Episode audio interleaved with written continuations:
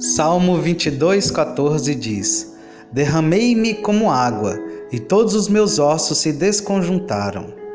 A terra e o céu já contemplaram um espetáculo mais deplorável do que este? Tanto na alma quanto no corpo, nosso Senhor se sentiu tão fraco como a água derramada no solo. O ato de colocar a cruz no buraco sacudiu a Jesus com grande violência, retesou-lhe todos os ligamentos, causou-lhe dores em cada nervo e deslocou parte de seus ossos.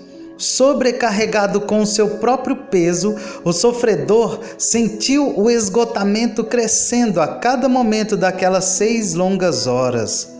O sentimento de debilidade e fraqueza geral se mostrou excessivamente poderoso, enquanto aos seus próprios olhos ele se tornava nada mais do que um corpo de miséria e de enfermidade crescente. Quando Daniel teve a grande visão, assim ele descreveu a sua sensação: Não restou força em mim. O meu rosto mudou de cor e se desfigurou, e não retive força alguma.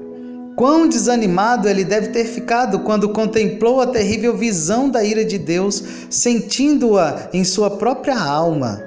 Sensações como as que nosso Senhor suportou teriam sido insuportáveis para nós, e a perda de consciência nos teria sobrevindo para nos livrar de tais sensações. Mas no caso de nosso Senhor, ele foi ferido e sentiu a espada. Ele esvaziou todo o cálice, sorvendo cada gota. Quando nos prostramos diante do trono de nosso Senhor exaltado, devemos recordar bem o caminho por intermédio do qual ele preparou-nos um trono de graça.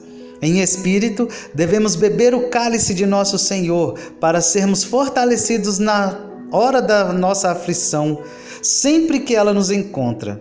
E seu corpo, cada membro sofreu, e assim deve ser no espírito. Entretanto, assim como seu corpo ressurgiu sem dor e aflição, ileso em glória e poder, assim seu corpo espiritual ressurgirá da fornalha, com nada mais que cheiro de fogo.